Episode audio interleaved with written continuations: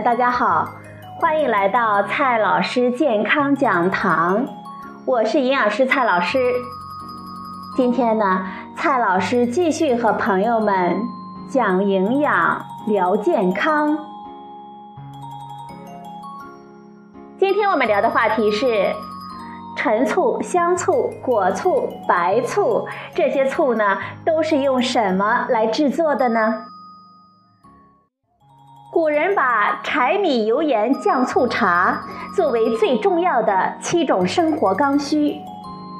在没有智能手机的年代，古人有了这一些，就能够维持日常的生活了。醋就位列其中，可见啊，古人对这种调料的重视。中国的各地呢，有各种各样的各具特色的醋。比如说老陈醋、香醋、米醋、白醋、凤梨醋等等。近些年呢，还从国外引进了苹果醋、葡萄醋等等。这些形形色色的醋，风味当然是各有千秋。那么，它们之间的根本区别是在哪里呢？醋的核心成分是醋酸。不管是哪一种醋，评价它的关键指标都有醋酸含量这一条。以醋酸为主的总酸含量，通常也被当作醋的度数。国家的标准要求，醋的度数不得低于三点五，度数越高，则醋酸的含量越高，也就越酸。有一些厂家呢，把醋的度数作为卖点，市场上呢，有的醋呢宣称是九度。在化学上，醋酸是酒精被醋酸菌发酵而得到的，酒精呢是糖被酵母菌发酵产生，糖可以由淀粉被霉菌发酵产生。酿酒做醋所说的曲，就是霉菌和酵母等发酵微生物的混合。也就是说，如果用淀粉来做醋，那么需要发生上面的一连串的反应。但是我们也可以直接采用反应中间的中间产物，也就不需要前面的反应了。原粮酿造这种醋呢，是最复杂的。需要全部的三步反应。中国各地的传统名醋基本上都是粮食酿制的，比如说山西的老陈醋和国外来的黑醋，主要的原料呢是高粱；镇江的香醋和红曲老醋，它的主要原料呢都是糯米；玫瑰米醋主要原料是大米；四川的保宁醋。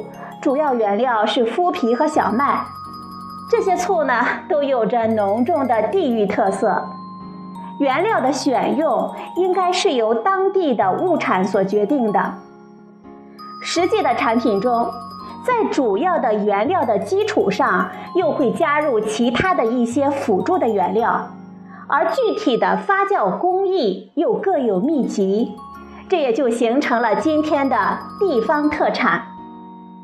比如说，香醋呢，只用大米来发酵，它的原料中呢写的是水和大米，它的质量标准中总酸度是每一百毫升大于等于四点五克。又比如说老陈醋，它的原料就有很多种，酸度呢也很高，它的原料和辅料呢是这样的。生活饮用水、高粱、大麦、豌豆、麸皮、谷糠、食用盐，总酸度呢是每一百毫升大于等于六点五克。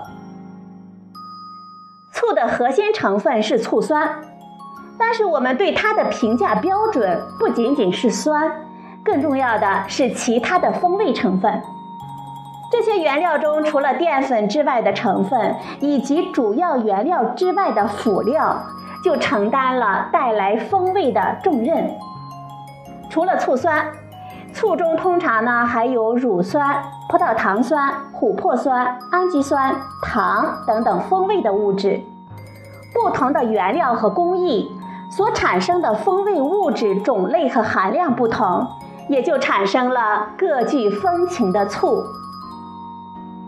如果原料呢不是粮食，而已经是糖，比如说各种果汁，那么发酵过程就要简单一些了。这一类的醋被称为果醋。比如说来自国外的被炒作出各种保健功效的苹果醋，是以苹果汁为原料的。而台湾生产的菠萝，他们呢也叫它凤梨。也就有了用菠萝汁酿造的凤梨醋。葡萄汁除了做葡萄酒之外，也可以进一步发酵变成葡萄醋。这些醋呢，以原料的颜值高、形象好，风味呢也有自己的特色。如果说粮食酿造的醋像老戏骨一样，带着厚重的沉淀。那么这些各种各样的果醋就像小鲜肉一样啊，青春靓丽，很容易的吸引了大量的粉丝。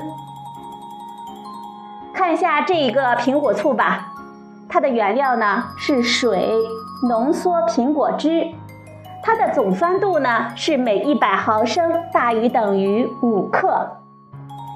再来看这一瓶醋，是米醋和苹果醋的结合。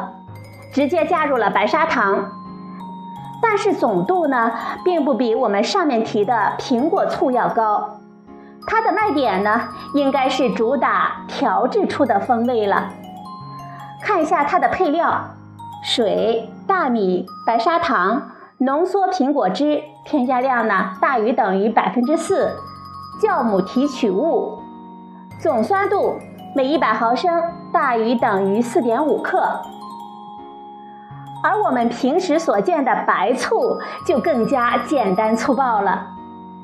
有的白醋呢是发酵产生酒精之后，加了一步蒸馏获得纯的酒精，再进一步呢发酵成醋；有的呢是直接拿食用酒精做原料发酵得到白醋，还有一些连发酵都省了，直接用食品级的冰醋酸来稀释勾兑。相对于酿造的醋和果醋，白醋呢没有颜色，风味呢也很单一。这适合于在一些特定的凉菜和沙拉中使用。一些厂家呢会把醋的度数作为一个营销的卖点，而直接用粮食发酵又不一定能够达到所需要的度数。有的厂家呢，就会在原料中加入一些糖，一方面呢可以增加发酵产生的酒精，从而进一步增加醋酸的含量；另一方面呢，保留一些糖也有助于调整醋的风味。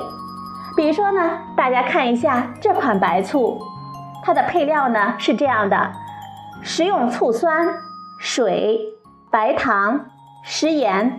苯甲酸钠，它的度数呢是每一百毫升大于等于三点五克。好了，朋友们，今天呢我们分享的是云无心老师的一篇文章，陈醋、香醋、果醋、白醋等等都是用什么来制作的呢？您听明白了吗？今天的节目呢就到这里，谢谢您的收听，我们明天再会。